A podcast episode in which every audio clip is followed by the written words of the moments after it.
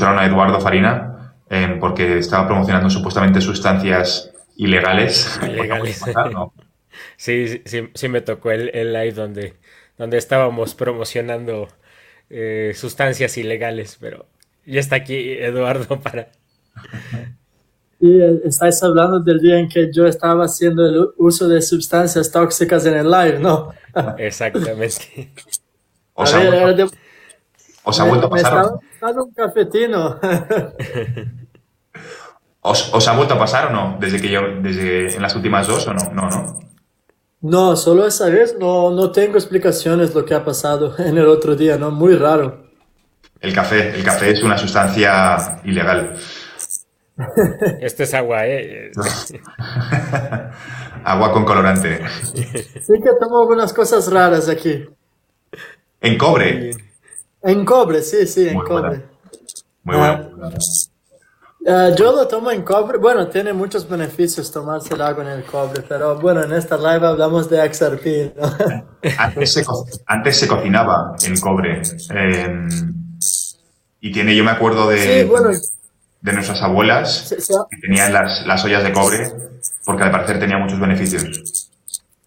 Sí, no, no, solo se cocinaba en cobre, pero también los, los, no sé cómo decirlo en español, los tubos, ¿no? Donde pasa el, el, agua eran también en cobre. Yo lo utilizo, bueno, por curiosidad, ¿no? Hablamos un poco de eso también, lo utilizo porque cobre es, número uno, antibacteriano y número dos, es un superconductor. Ah, entonces ayuda mucho a, bueno, el agua tiene una frecuencia, ¿no? Y tú cuando echas el agua en el cobre, eso hace con que el agua sea un superconductor también, entonces lo tomas y eso ayuda con el, sistema linfático, bueno, ayuda el cuerpo a funcionar mejor, entonces lo tomo siempre en el cobre.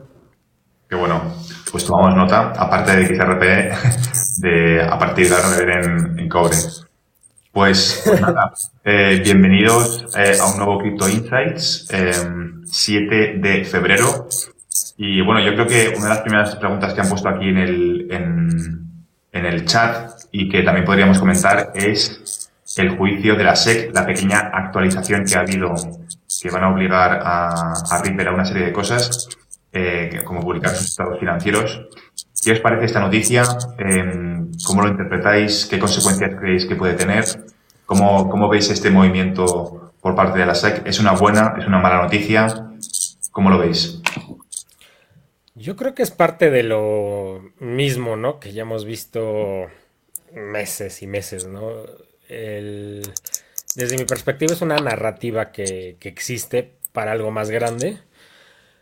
Porque, digo, ya Ripple ha ganado mucha parte del juicio, ya demostró muchísimo, ya gastó millones de dólares y la SEC perdió y perdió y perdió y perdió, ¿no? Entonces, eh, ya está demostrado que este juicio no, tiene ni pies ni cabeza.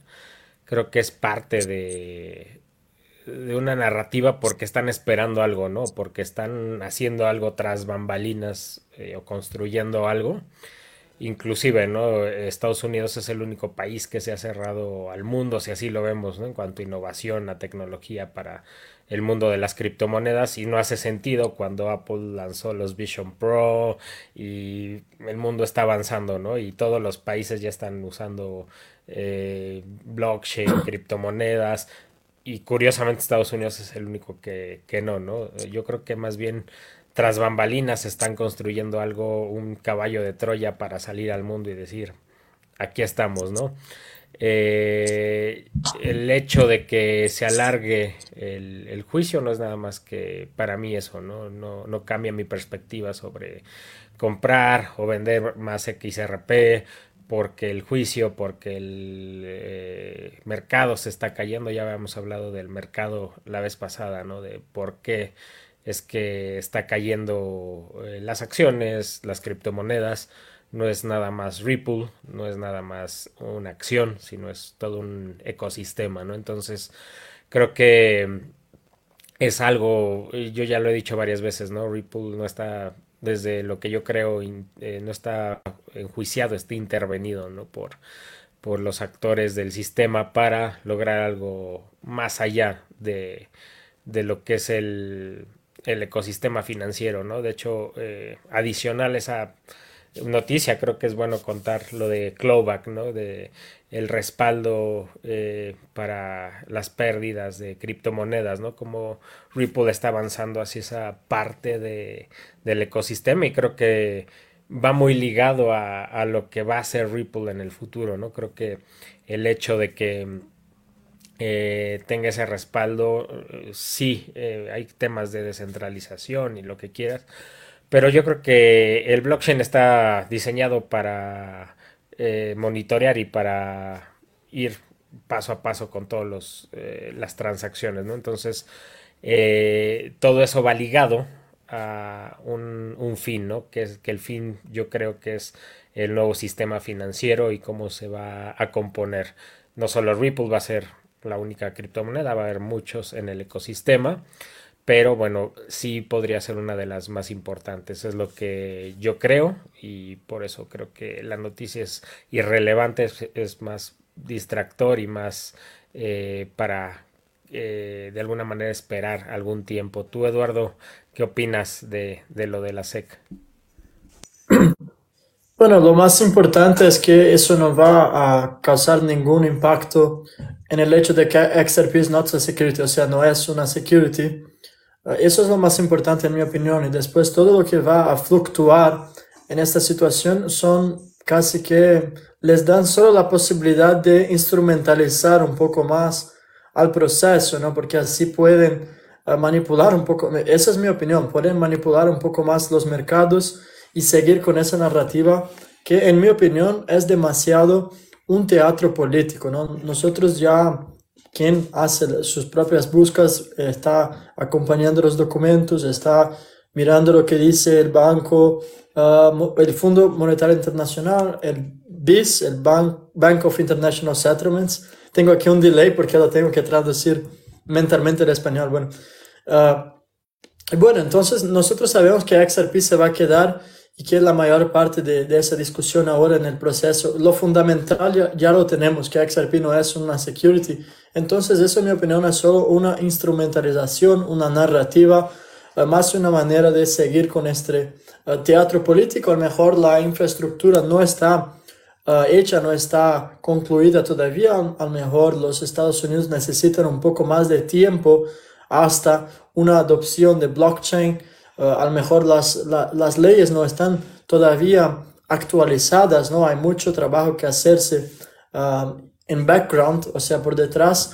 Y en mi opinión es solo una instrumentalización del proceso. Cuanto más ellos pueden llevárselo adelante, más pueden no solo manipular el precio con noticias relacionadas al proceso, pero también pueden tener su timing como lo desean. A lo mejor necesitan más seis meses uh, bueno, salen con una nueva discusión que no es relevante en mi opinión y así pueden extenderlo o encortarlo de acuerdo como deciden ellos.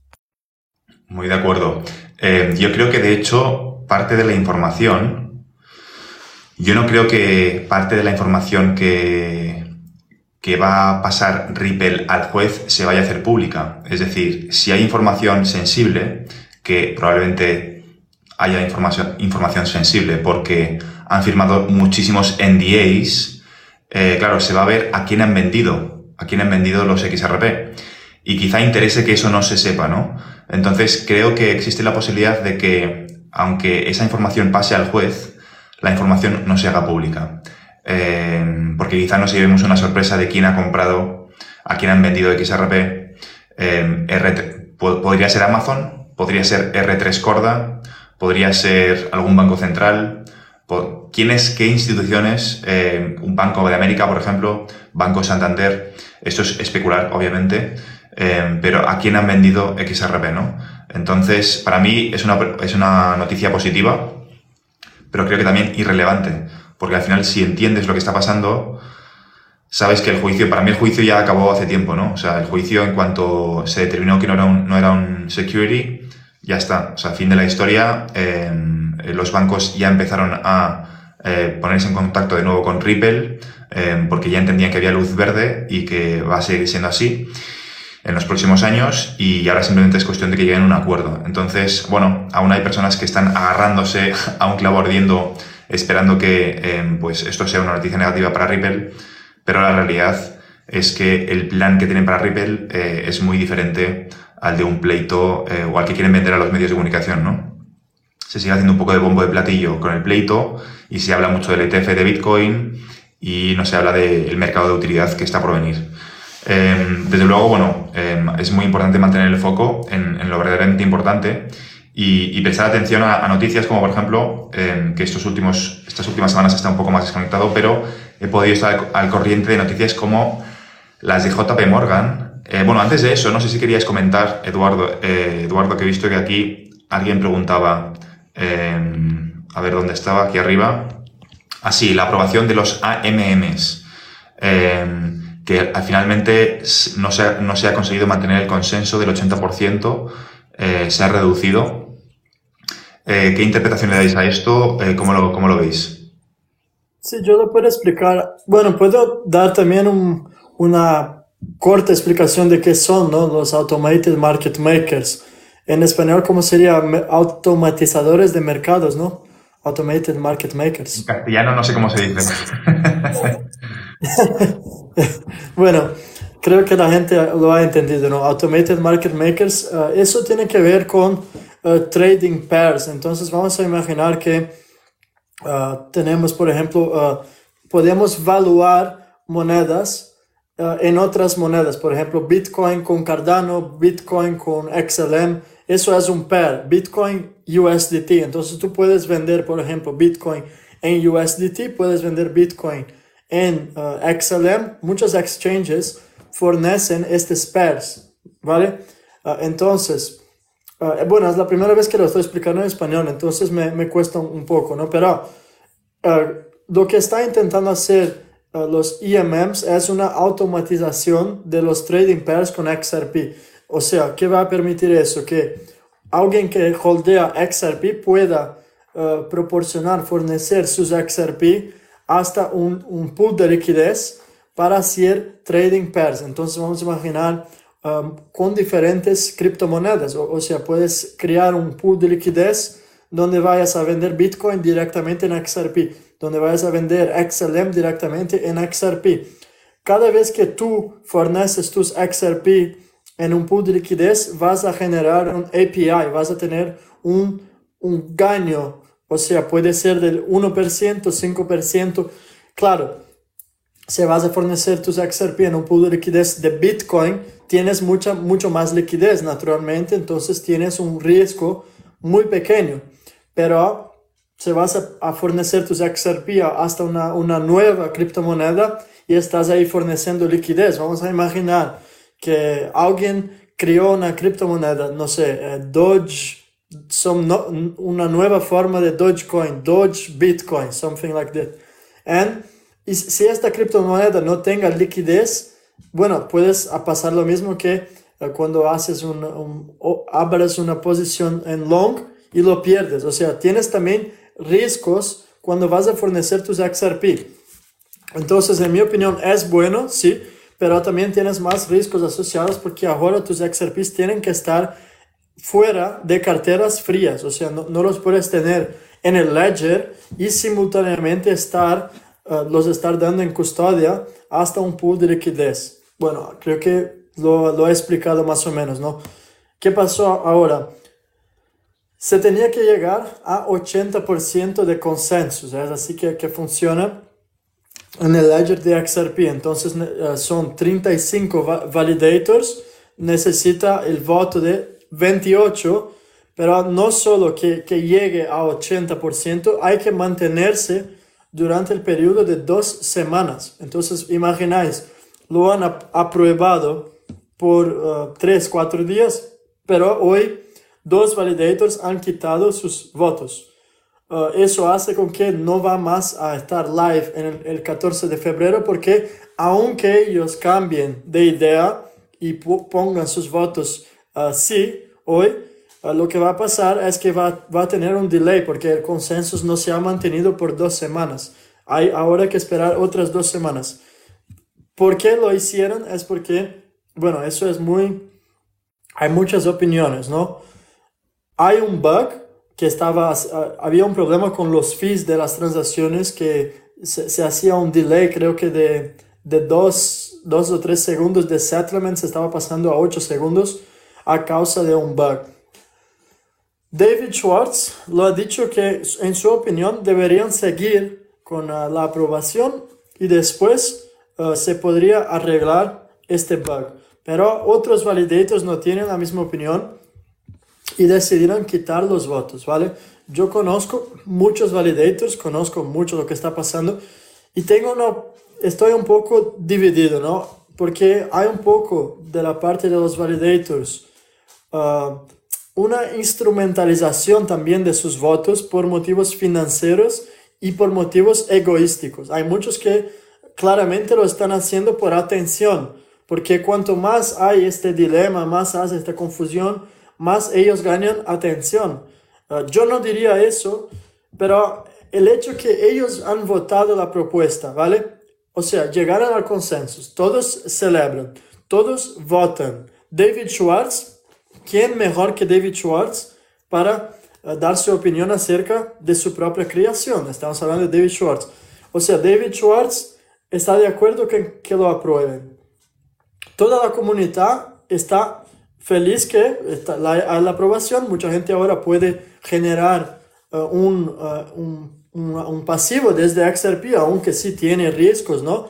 Y eso también ayuda con la adopción institucional. Pero por cuál motivo ellos ya sabían que hay un bug, ¿vale? Pero lo aprueban y después quitan los votos. Eso a mí me parece muy contradictorio, ¿vale?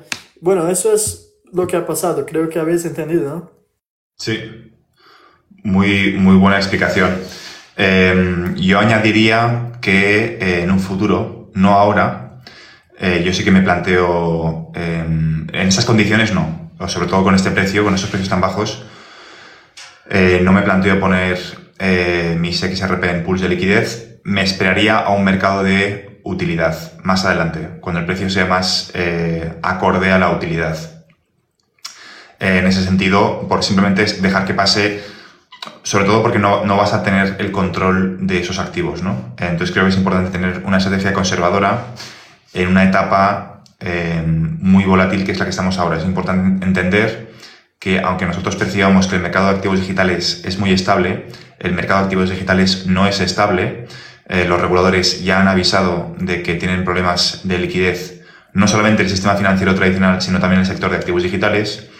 Y eso significa que podemos ver un, un, una especie de corralito, eh, bueno, un, bueno, que la gente vaya en masa a retirar sus, sus activos Em, tanto del banco como de eh, los exchanges. Entonces, hasta nuevo aviso, yo al menos eh, sigo, sigo recomendando que ahora mismo el momento es simplemente de acumular, no hacer nada arriesgado, a billetera fría, esperar que pase la criba, porque va a haber una criba eh, muy importante en el sector de activos digitales cuando entre la regulación. Y la pregunta es cómo va a ser esa criba, ¿no? Em, ¿Qué es lo que va a ser el catalizador de, de esa regulación tan estricta? Em, que, que, no sabemos por dónde va a ir, ¿no? Em, si va a ser ilegal tener ciertos activos digitales, de qué te pueden acusar, blanqueo de capitales, bueno, actividades ilícitas, cosas que ocurrían en la isla del famoso señor que lo suicidaron, cosas de ese estilo, ¿no? Entonces yo creo que hay que ir un poco con, con pies de plomo. Y, bueno, otra, otra noticia, no sé si querías comentar tú algo de las AMMs, Raúl. Muy alineado con ustedes, yo eh, no arriesgaría tampoco por el momento eh, ni XRP ni alguna otra criptomoneda. Creo que están mejor en el Ledger, en una bolsa de Faraday, porque no sabemos qué Black Swan va a provocar eh, la caída del sistema financiero. Ya vemos noticias de Jerome Powell, ¿no? En donde nos comenta de las subidas de, tasas de interés a lo largo del año, se especula que van a ser cuatro, el mercado de acciones empieza a caer, hablan de algo que en Crypto Insights y en los videos está registrado, ¿no? Hace más de seis meses que hablábamos de los bienes raíces comerciales, ¿no? En donde Jerome Powell dice que no cree que los bienes raíces comerciales representen un riesgo al sistema, pero que sí van a caer bancos, ¿no? Que sí van a cerrar bancos por este motivo. Entonces, eh, pues más, ¿no? De, de, lo que habíamos visto de la narrativa y entonces esa volatilidad que, que va a tener todo el sistema pues es riesgosa, ¿no? Si, si no la sabemos manejar o si los exchanges no están respaldados para manejarla. Entonces, preferible tenerlas en carteras frías, eh, guardadas y ver lo que pasa, ¿no? Ya que, como bien comentas, Fran, ya que el sistema esté más estable, que los precios sean más, eh, de alguna manera, no, tan volátiles, podemos ya empezar a ver con qué exchange o con qué marca nos quedaríamos para este tema de, eh, de prestar o bueno, de, tener las criptomonedas en otros sistemas, ¿no? Entonces, muy alineado contigo en ese tema. Y en, relación a lo que acabas de comentar, em, y con la noticia que quería comentar antes, JP Morgan ha publicado un artículo donde explican que la expansión de Tether, eh, de su cuota de mercado, en, las, en el sector de monedas estables podría ser un riesgo para el mercado de activos digitales. Eh, ahora empezamos a ver cómo los medios de comunicación más masivos empiezan a poner su foco en Tether, ¿vale? Que yo he dicho que siempre que la intervención de Binance por parte del gobierno de los Estados Unidos no ha sido por Binance en sí, sino porque van a por Tether, en mi opinión. Esto aún no es evidente ahora, pero quizá con el desarrollo de los acontecimientos en los próximos meses veamos que Tether es la auténtica bomba de relojería justo cuando Evergrande eh, ha entrado en liquidez en, quiebra el 29 de, el 31 de enero, si no me equivoco, o el 29, no me acuerdo. Y como, bueno, hay unas conexiones interesantes entre Tether, eh, Bitcoin, eh, Evergrande, etcétera, ¿no? Eh, entonces, bueno, creo que la narrativa se, está, se están construyendo, hay como distintos bloques eh, que aparentemente no están conectados, pero yo creo que van a converger en un futuro todo en un mismo, en un mismo circuito de información, quizá con Ethereum, eh, quizá con, bueno, el, caso de corrupción de Ethereum, con el señor de la isla, una serie de narrativas que ahora mismo son inconexas, pero con el paso del tiempo creo que van a ir cogiendo cada vez más fuerza. Eh, la idea de que, bueno, hace falta regularlo con, con mucha, eh, ser muy estrictos con la regulación y, y, que, y la idea que van a lanzar yo creo que es que al final a la gente le han dado la, oportunidad de crear un sistema financiero alternativo con Bitcoin y que la gente no ha sabido aprovecharlo eh, o que se ha utilizado para fines equivocados. Excusa más que perfecta para implementar las eh, CBDCs. Em, y bueno, en relación a lo, lo que explicabas, ¿no? Eh, ahora estaba leyendo un, artículo sobre también los ciberataques, eh, cómo puede ser parte del, de la narrativa para implementar un nuevo sistema financiero eh, basado en blockchain, resistente a ciberataques, y cómo em, el proyecto, Sol, proyecto Polaris del Banco Internacional de Pagos explica cómo las CBDCs junto combinados con DLT, tecnología de contabilidad distribuida puede permitir que tengamos un sistema financiero mucho más robusto, resistente a hackeos, eh, que puede venir por parte de Irán, puede venir por parte de Corea del, Norte, puede venir por parte de Putin, eh, no sabemos cómo va a ser, ¿no? Pero desde luego 2024 tiene pinta de ser muy, muy movido. Y, y aquí en los comentarios han, han puesto un, una pregunta de, oye, ¿qué pensamos nosotros sobre SHX, Stronghold? Eh, es un activo digital del cual hemos hablado muy pocas veces, pero que también está relacionado con ISO 20022. Em, ¿Hay algo que queráis comentar en concreto sobre Stronghold, eh, Raúl o Eduardo? ¿Alguna idea? Sí, es una moneda que está ah, llegando mucho al radar ahora, está muy fuerte. Eh, ha hecho un 600% en los últimos ocho meses. Está en el blockchain de Stellar tiene parcerías increíbles. Incluso hace, no sé, dos semanas lo anunciaron más una con uh, Flare, que está en el Ledger de XRP. Y eso está, tiene las intenciones de hacer interoperabilidad entre Ledger de XRP y Stellar Blockchain. Entonces, es una, una moneda que tiene mucho potencial tiene un market cap muy bajo también, en claro, en comparación con XRP y XLM. También tiene mucho más volatilidad, ¿no? Estás más, puedes que compre hoy y mañana eh, baje un 15-20% o también suba, es, es normal con criptomonedas. Pero sí me gusta mucho SHX, ya lo he hablado algunas veces en mi cuenta de X, eh, pero no es un consejo financiero, es, es en plan, uh, cogéis ahí, se, llama SHX y hacéis vuestra propia búsqueda. A mí me gusta y holdeo sí una, una buena cantidad de SHX.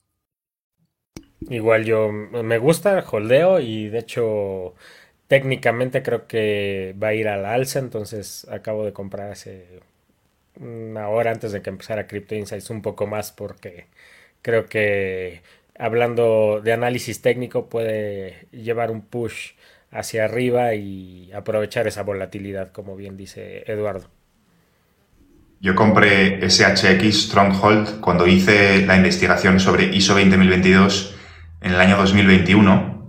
Eh, yo empecé a crear contenido en el año 2023. No, sí, 2023. No, mentira, 2022. Pues en el año 2021 es cuando a nivel interno hice una investigación sobre ISO 20022 y apareció en mi radar Stronghold, em, que de hecho me lo volvió a recordar Eduardo hace poco y también Nico me lo recordó eh, hace unas horas. Eh, pero claro, al final ISO 20022 es un mercado tan grande que vas aprendiendo cosas y luego se te van olvidando porque, porque es infinito. O sea, es, un, un, un, una piscina de conocimiento que vas aprendiendo, vas aprendiendo y luego se te olvidan las cosas que has ido aprendiendo, como me pasó con Stronghold. Y de hecho ni me acordaba eh, que lo tenía en mi, en mi portfolio, ¿no? Eh, y bueno, es un, tema interesante eh, porque, bueno, Stronghold, si lo podéis ver en Google, si os metéis vais a ver que juega un papel muy importante, como ha explicado Eduardo, en la interoperabilidad de ISO 20022 y se encargan principalmente de ayudar a los bancos antiguos a adaptarse eh, a la Me recuerda un poco a Chainlink, eh, pero como una, un complemento, ¿no? Eh, en vez de Swift, pues con, con, XRP y XLM. Es lo que hemos dicho, ¿no? como está todo por construir, no es tanto una competición, sino que entre ellos actúan de complemento. La gente a veces cuando ve una colaboración de Chainlink, en su momento cuando se anunció, muchísima gente perdió la cabeza diciendo, ostras, Chainlink va a acabar con XRP, ¿no? y, lo que no entendían es que tienen objetivos diferentes. Chainlink está focalizado en la interoperabilidad, XRP sobre todo en liquidez y en la tokenización del sistema financiero. Entonces, eh, bueno, eh, por, dar un poco más de explicación a, lo que está ocurriendo. Y luego una noticia que también me parece eh, histórica y, que está muy relacionado con, esto, ¿no? Y es la creación de las gafas, el lanzamiento del mercado de las gafas de Apple. ¿Por qué esto es importante? Por una razón muy sencilla. Eh, y que tiene que ver con las criptos, con XRP, con Ripple, con las CBDCs. Pues eh, imaginaos, bueno, no sé si habéis visto la película de Ready Player One, me gustaría escuchar también vuestra interpretación de los hechos, Raúl y Eduardo, eh, pero eh, al final, lo que, la sensación que tengo yo es que estamos viviendo un momento, una especie de mix entre el año 2001 y el año 2008. 2001 en el sentido que vamos a ver una criba en el sector de activos digitales, pero el año 2008, ¿por qué? Porque el año 2008 se inventó el iPhone, el teléfono inteligente, que fue una ex y provocó una explosión del sector digital. redes sociales, eh, la gente pasaba muchísimas más, muchísimas más horas en Internet, eh, consumiendo, creando, comprando, interactuando. Y ahora creo que vamos a volver a, ver algo parecido, completamente distópico, con la gente andando por la calle, conduciendo, eh, yendo en el metro, con las gafas puestas y eliminando la barrera del mundo real y el mundo digital. Significa que vas a pasar muchísimas más horas en el mundo digital y que toda esa actividad que tú haces en el mundo digital, tarde o temprano, va a hacer falta que quede registrado, ¿vale? Va, a hacer falta que quede registrado para que no te puedan demandar, para que no te puedan eh, suplantación de identidad. Va a ser un mecanismo de probar que tú estabas en cierto sitio y no, y no en otro. Si de repente te acusan de algo, vas a poder demostrar a través de tu identidad digital que estabas en ese sitio, eh, con, con las cosas negativas que eso puede tener. Pero obviamente, si de repente te aparece un anuncio de McDonald's porque es una hora X y te parece comprar eh, una hamburguesa eh, o algo más saludable. Igual McDonald's no es el mejor ejemplo porque es comida eh, no muy saludable, ¿no? Quizá nos van a banear este live por promocionar eh, comida basura. y entonces, ¿cómo vas a hacer ese pago? Vas a hacer ese pago de forma digital. Y vas a hacerlo de una forma segura utilizando en un futuro CBDCs y blockchain. Entonces, cuando en el pasado hablaba de que no éramos capaces de valorar cómo de grande iba a ser el mercado de activos digitales, lo decía porque no se habían creado piezas como las que se inventaron la semana pasada con las gafas. Eh, en el año 2001, cuando hacían valoraciones de Amazon, no era posible imaginarse lo grande que iba a ser Amazon porque había un ordenador por vivienda y ahora tenemos un ordenador personal, otro de trabajo, el móvil del trabajo, el móvil personal, la tableta, la televisión, eh, hasta siete dispositivos desde el cual podéis interactuar con Amazon, con lo cual la penetración de Amazon en la vivienda ha aumentado exponencialmente y eso es algo que no se podía prever en el año 2001. Pues estamos a las puertas de algo muy parecido con el metaverso, con la inteligencia artificial, con blockchain, con las CBDCs. Vamos a entrar en un periodo de adopción exponencial de estas tecnologías que van a hacer que literalmente no seamos capaces de comprender lo grandes que van a ser estos mercados en el futuro. ¿Cómo, cómo interpretáis vosotros, eh, bueno, que, cuáles han sido vuestras sensaciones con estas gafas que han salido al mercado, eh, muy distópico. Definitivamente extraño porque justo, ¿no? Eh, lo imaginábamos o lo teníamos presente que iba a pasar. Sin embargo, ahora ya está aquí, ¿no? Ya está esta parte donde tenemos las gafas y podemos tener estas dos pantallas, ¿no? Que yo tengo acá atrás de manera virtual, ¿no? Y inclusive, ¿no? Ya eliminar el tema de lo físico. Entonces, es algo extraño. Eh, creo que es algo eh, como en la época que salió el, iPod, que muchos pensaban, ¿no? Que iba a ser un instrumento más y, y se podía negar, ¿no? Y yo creo que no es que lo podamos negar ese futuro, hay que ver cómo adaptarse de la manera correcta y cómo evitar ser parte de esta trampa ¿no? y que nos envuelva. Pero eh, yo creo que vienen cosas interesantes, ¿no? Eh, Meta lanzó lo que es el metaverso, cambió su nombre, Twitter cambió su nombre para otros fines y todo se está alineando, ¿no? Para el, el nuevo futuro en donde quizá el, nuevo estudiante de la universidad ya no vaya a una universidad física, sino vaya a una universidad virtual con su avatar, estudie con su avatar en esta universidad y esté en su casa, ¿no? Con el, visor. Eh, es un futuro un poco aterrador en ese aspecto, porque bueno, nos está eh, de alguna manera limitando a la vida, pero vienen toda la parte de los robots, eh, una era eh, digital eh, nueva que hace que estos cambios vayan a, a, ser implementados, ¿no? Entonces, ¿qué vamos a ver?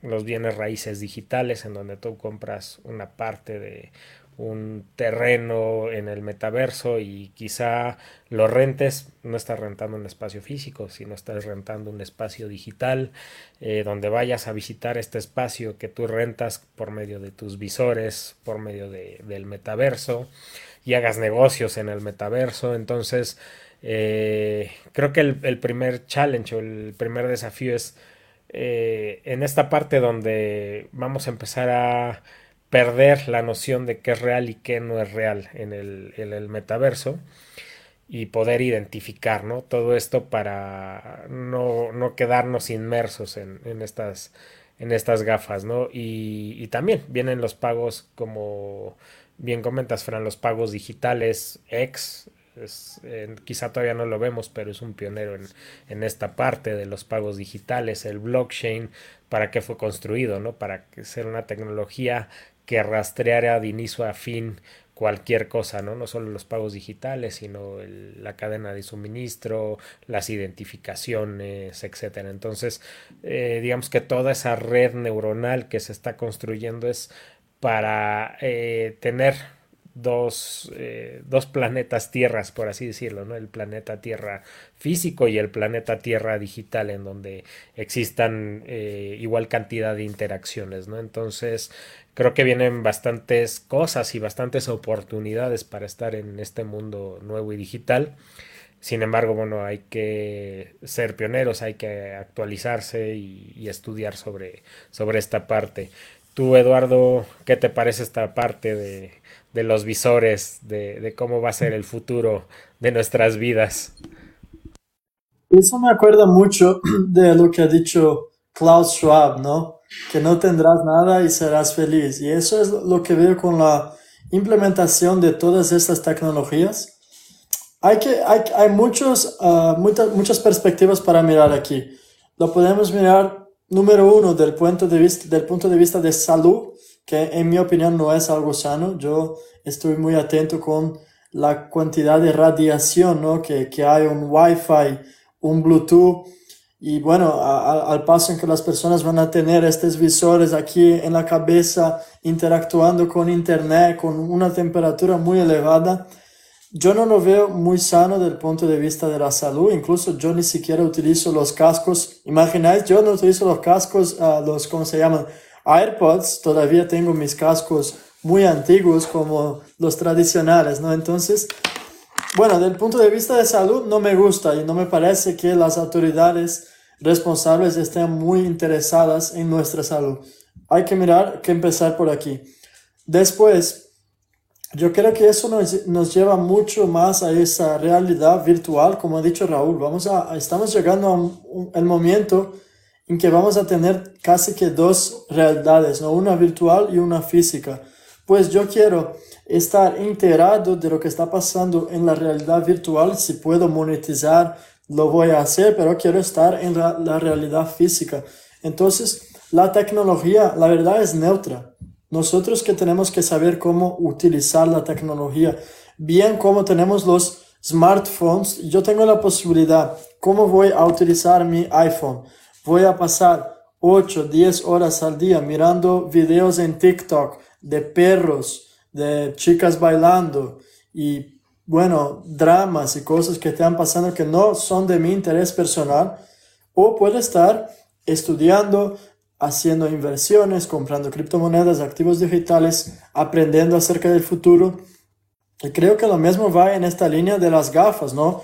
Ah, bueno, si alguien lo va a utilizar una hora por día, dos horas a lo mejor con un, un propósito, bueno, no veo problema, pero si vas a estar ahí inserido con radiación 5, 6, 7 horas al día directamente en la cabeza y estar inserido en casi que como si fuera para escapar de nuestra realidad, ¿no? Vamos, a, vamos, a, vosotros habéis ya mirado Black Mirror, no sé si Francisco y Raúl conocen. Yo diría que no es un, una serie, es un documentario, ¿no? Es, creo que están preparando las personas y vosotros vais a ver episodios de Black Mirror que son exactamente uh, en la dirección que estamos yendo, en que vamos a llegar al momento en que las y también por un, una perspectiva financiera. Las personas ya no pueden alquilar un piso. ¿Qué van a hacer? Alquilan una habitación. Cada vez más con ese reduccionismo, cada vez menos espacio físico. Y bueno, puede ser un contraste a, a quien no, no, tenga la posibilidad de tener una, una amplia casa, un, un, un, espacio fuera para tomarse su sol, para estar fuera, uh, que esté confinado en una habitación y ahí se ponen la, las gafas y se pasan más parte uh, del día, más horas en esta realidad que la verdad no existe que en la realidad en la cual estamos viviendo ahora. La única cosa que no puedo yo hacer es, es lo mismo decir, yo estoy uh, contra los CBDCs, pero ellos van a llegar, yo quiera o no. Lo mejor que puedo hacer, estudiar los CBDCs y saber cómo puedo yo beneficiarme de los CBDCs o de las gafas estas de Apple sin estar yo pagando un precio con mi salud o con mi tiempo, o sea, estar yo siendo controlado por eso. Estoy muy feliz que, que, que se inventen tecnologías nuevas y creo que tenemos la, la, posibilidad, a lo mejor ahora me pongo a estudiar algún proyecto que esté una criptomoneda que vaya a tener un rol fundamental en el metaverso, por ejemplo. Eso es un ejemplo de cómo me puedo yo beneficiar. Esa es mi opinión.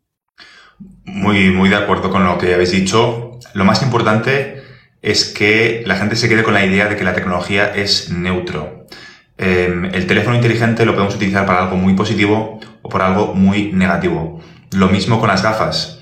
Vas a poder em, utilizarlo para algo positivo o para algo negativo. De hecho, me hizo mucha gracia, bueno, no me hizo gracia, es un poco triste, pero una de las casas más vendidas de, creo que era Amazon o no me acuerdo qué, o Walmart, una casa prefabricada de unos 25 mil dólares, que se parecía mucho a las casas de Ready Player One.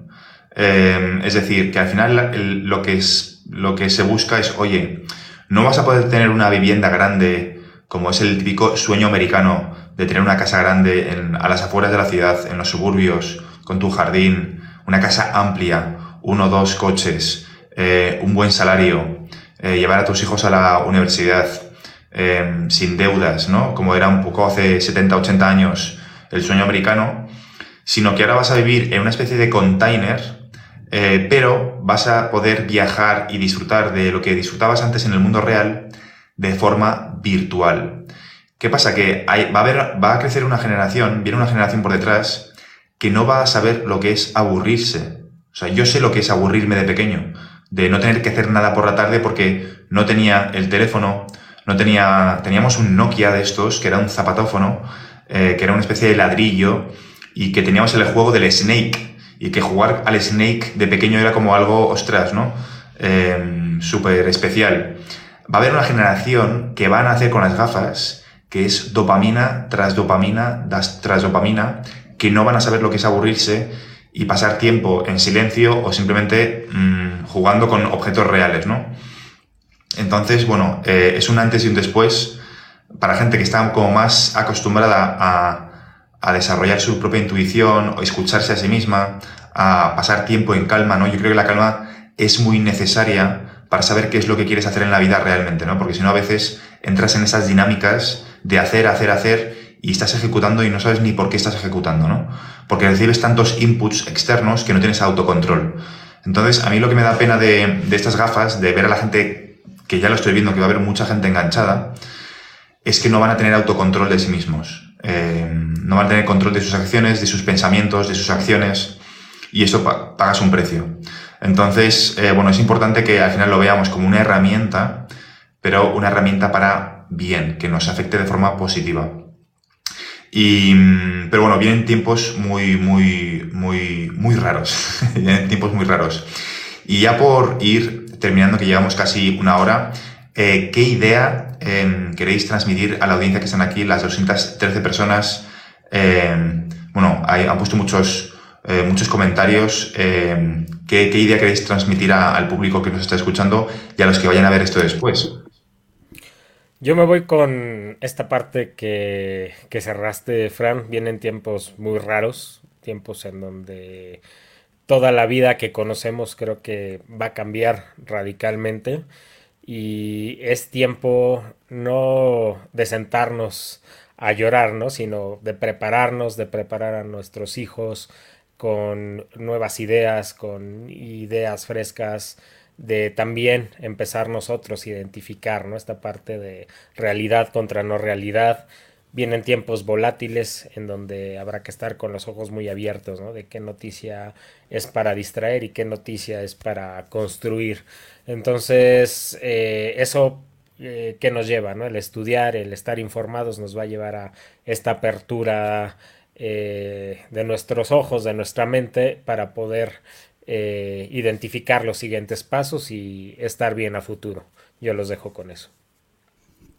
Muy bueno.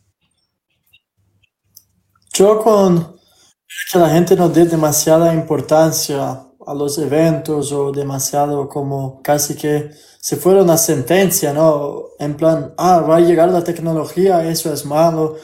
En otras palabras, resistir demasiado, ¿no? Es muy fácil, ¿no? Uno se empieza aquí a buscar CBDCs, uh, estudiar un poco lo que pasa en China o mirar estos episodios de Black Mirror, como yo he dicho antes, y imaginar un futuro terrible. Yo creo que nosotros tenemos que traer eh, el poder otra vez para nosotros y dejar de dar tanta importancia a lo que esté externo y cosas que muchas veces no tenemos control y enfocarse en lo que nosotros tenemos control. Y creo que aunque la es como ha dicho Francisco, ¿no? La, tecnología puede ser buena o puede ser mala.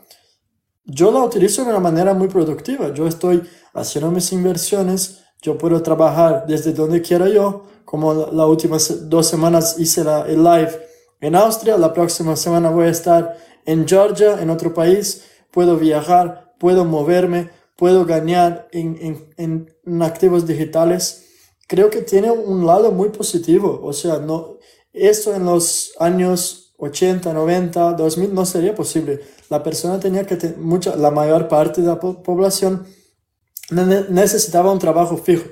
Hoy tú puedes construir tu audiencia, puedes estar trabajando sea con un trabajo digital, puedes trabajar con activos digitales, lo que sea.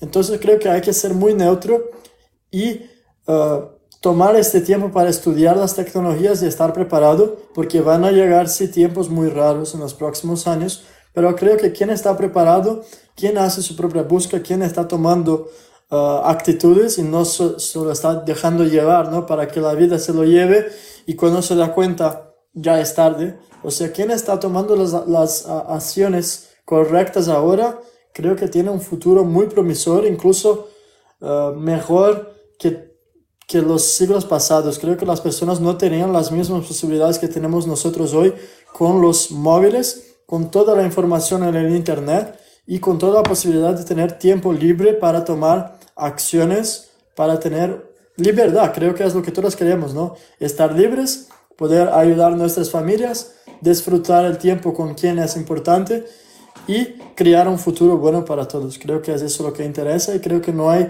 razones para estarmos alarmistas o pesimistas en relación al futuro. Muy de acuerdo. Esto es un poco como cuando se inventó el automóvil. Es un ejemplo muy simple, muy sencillo que va a entender todo el mundo. Y es que ahora es evidente que todo el mundo utiliza el coche. Hace 100 años no lo era. Y había muchos alarmistas diciendo, el coche se va a cargar la economía del caballo, eh, todas las posadas que tienen agua y que viven de transporte a caballo se van a ir a pique. Eh, y es cierto que hubo mucha destrucción con la invención del automóvil, pero ha traído más beneficios que partes negativas. Creo que dentro de 15 años, probablemente menos, vamos a entender que era una tremenda oportunidad eh, el estar viviendo lo que estamos viviendo ahora.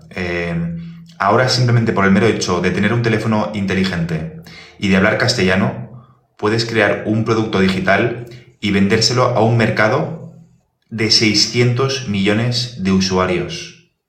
Hace 50 años los emprendedores matarían por tener la oportunidad de vender un producto de forma digital y con unos márgenes tan altos a una audiencia de 600 millones de usuarios. Y ya si hablamos en habla inglesa, ni te cuento, ¿no?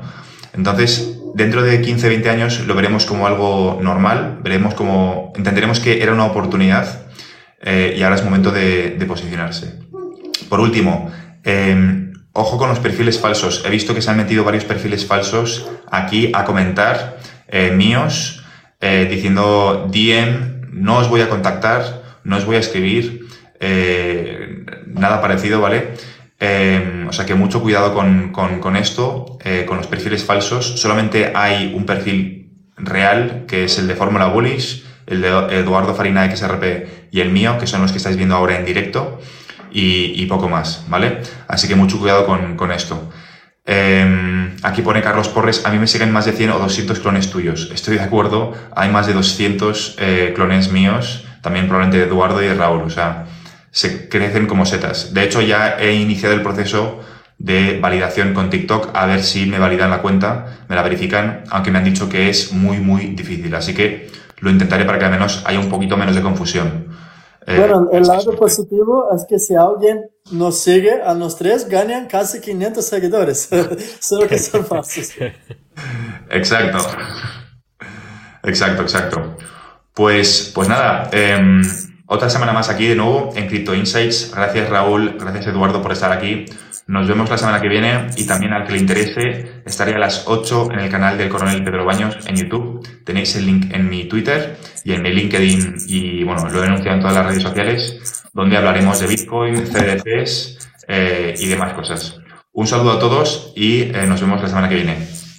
Gracias. Que estén bien.